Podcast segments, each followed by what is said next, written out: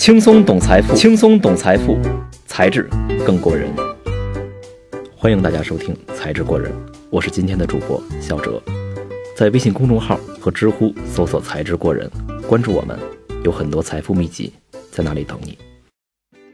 最近，我一女同事天天早上给我带煮鸡蛋吃，简直是中国好同事。我心里暗想，不会是看上我了吧？哎呀妈呀！难道我这么多年的单身就要结束了吗？结果他白眼快翻到天上，说：“想什么呢？我妈自己养的鸡，下蛋太多吃不完，要求我每天一个，我又不爱吃。”我不信。美梦不过三秒，城里套路深。可小爷我啊，来自农村。遥想小时候，我那勤劳伟大的母亲，那是年年买鸡崽养。可我们一家要想过上每人每天一个鸡蛋的生活。得等上小半年，而且养的鸡仔儿经常半途挂掉，死一半丢几只，过程太漫长，喂养太费劲。在受挫、振作、再受挫后，我妈忍痛放弃了她的养鸡大业。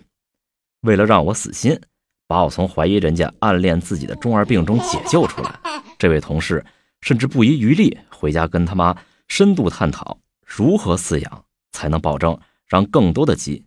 活到下蛋，原来人家的妈妈呢，不是从鸡仔开始养的，买来的时候已经是半大的鸡，过一个月就能下蛋。听到这个解释，我又深深陷入了学术泥淖。这不就是 VC 和 PE 的形象代表吗？我妈是做 VC 的，买一堆小鸡仔儿，一共花不了多少钱，一只那时候好像也就五毛。虽然养大不易，半道挂掉的风险高。但一堆里只要有几只长大，就值回票价，从此有源源不断的鸡蛋吃。当然，我妈是不成功的 VC 代表，人家成功 VC 可是花小钱就能吃上鸡蛋的高手，只不过还是需要漫长的时间。同事的妈妈呢，采取的是另外一种策略，人家买半大的成鸡，价格虽高，但过程中死亡率小，吃上鸡蛋的时间更短。人家是做 PE 的，我决定忘却大龄单身中二重度患者的事实，好好跟大家聊聊 PE。很多人把 VC 和 PE 放在一块儿，一股脑叫成股权投资，但并不准确。VC 和 PE 本是舶来品，VC 全称 Venture Capital，就是风险投资，又称创业投资，是指将资本投入到新兴的、迅速发展的。早中期企业并持有其股权的投资行为，PE 则是 Private Equity 的缩写。按照维基百科的定义，PE 广义上泛指私人股权投资，指对任何不能在股票市场自由交易的股权资产的投资。在实际操作中，PE 的定义更具体，指那些偏重于成长及成熟期企业的股权投资。我们常听到的 Pre-IPO。并购等都包含在内。通常情况下，VC 投资于创业企业发展初期，额度较 PE 要小一些，但风险相对更大。到了企业发展的中后期，PE 介入时，价格一般会较高，但这会儿公司的商业模式、利润增长、现金流情况都更一目了然。PE 可严格筛选，通过企业上市或并购退出获利。一般来说，VC 投资退出周期是五到十年，PE 是四到七年。从投后管理来看，两者也不一样。VC 的投后管理包括很琐碎的内容，比如团队建设、运营管理、战略方向、资源支持、融资节奏把握以及各种姿势的退出等等。相对来说，PE 的投后工作更集中些，主要围绕资本市场操作展开。一般会深度介入所投公司的管理，帮助他们梳理业务流程，从内控到财务、税务等方面进行改造升级，以达到上市或并购标准，实现资本的最大化增值。从全球来看，私募股权基金2015年达成的交易价值是四千亿美元。世界上最大的四家私募股权基金公司是 KKR、黑石集团、凯雷集团。阿波罗，他们都成立于上世纪七八十年代，比国内的私募股权发展早了十年左右。根据贝恩咨询公司的数据，二零一三年，美国已经有将近百分之二十三的中型企业是由私募股权基金控股的，大型企业控股占比也有大约百分之十一。私募股权基金在美国的热度可见一斑。国内 PE 的模式也是从美国带进来的，发展了二十多年了。不过，在二零零六年之前，国内 PE 度过了雾蒙蒙的几年。由于国内资本市场退出机制不完善，去美国或者香港上市是很多企业唯一的希望。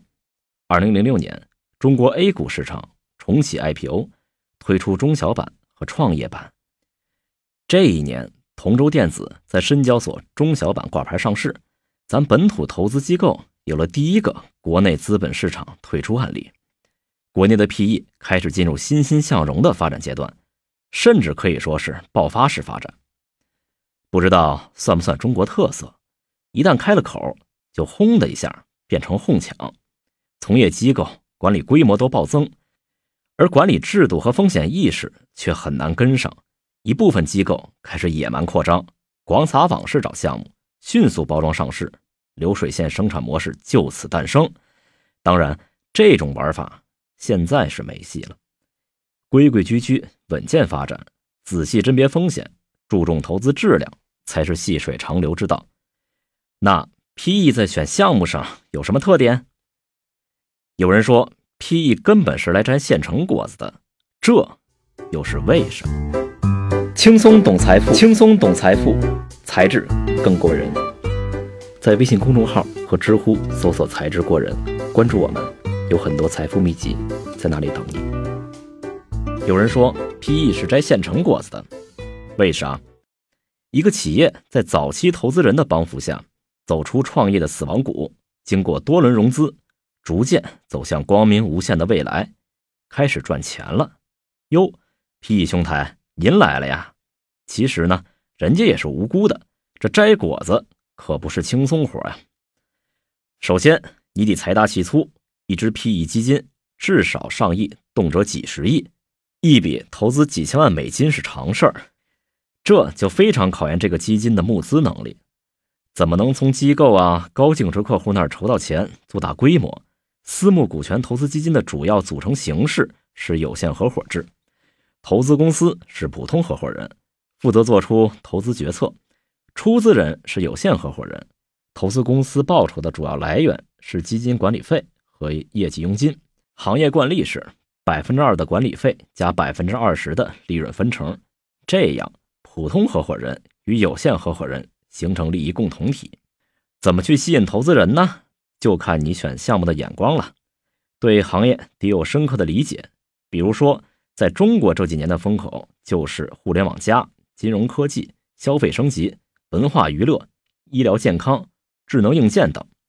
可是，宜信 CEO 唐宁说过。看对行业很容易，但看对行业里面的企业很难。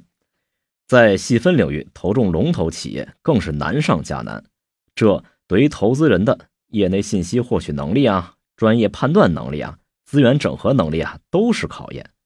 然后咱们再来说说，为啥人家果子都快长得又大又圆了，还愿意让 PE 进去摘一波呢？一来当然是看在钱的面子上了。发展势头好的要乘胜追击，抢占市场，扩大规模；发展遇到瓶颈的要突破，要转型，这都需要钱。PE 入资还能改善企业的资产状况，降低负债比例。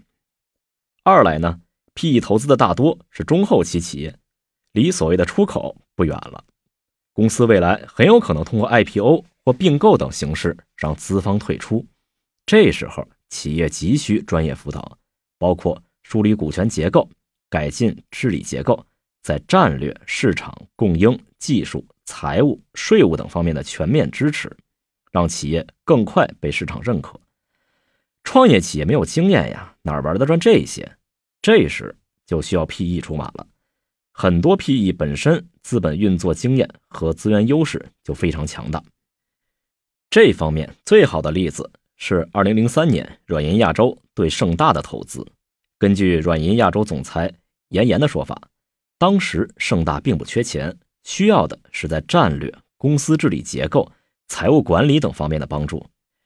投资盛大后，软银亚洲调动了很多资源，安排专人天天泡在盛大，帮助调整组织架构、管理架构和各种制度，制定了横向和纵向的发展战略，还利用自己在亚洲的影响力，促成了盛大和韩国游戏公司亚托士的和解，扫平上市路上的阻碍。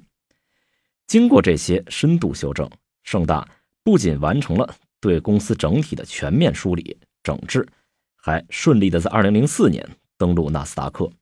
这个投资也把软银亚洲的四千万美元变成5.6亿，而且这一切只用了二十个月，成为轰动一时的成功案例。最后一点，很多被投企业未来是奔着上市去的，那在面对大众公开募资之前。若有知名的私募股权机构的支持，也相当于用投资为企业做了背书，这对于将来上市融资那是非常有好处的呀。所以想做 Pre IPO 的投资，没金刚钻哪行？近年来 PE 投资有前推趋势，更多介入早中期投资，而且经过多年发展，一些在零八零九年左右投资的项目也开始进入退出期。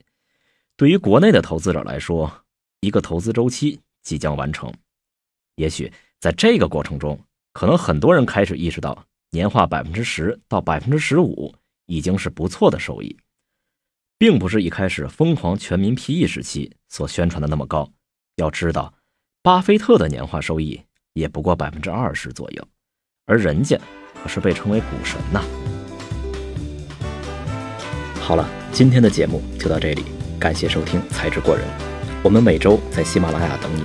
喜欢《才智过人》的朋友，还可以关注微信“才智过人”公众号和知乎的同名专栏，那里有很多同好在等着你，还有惊喜哦。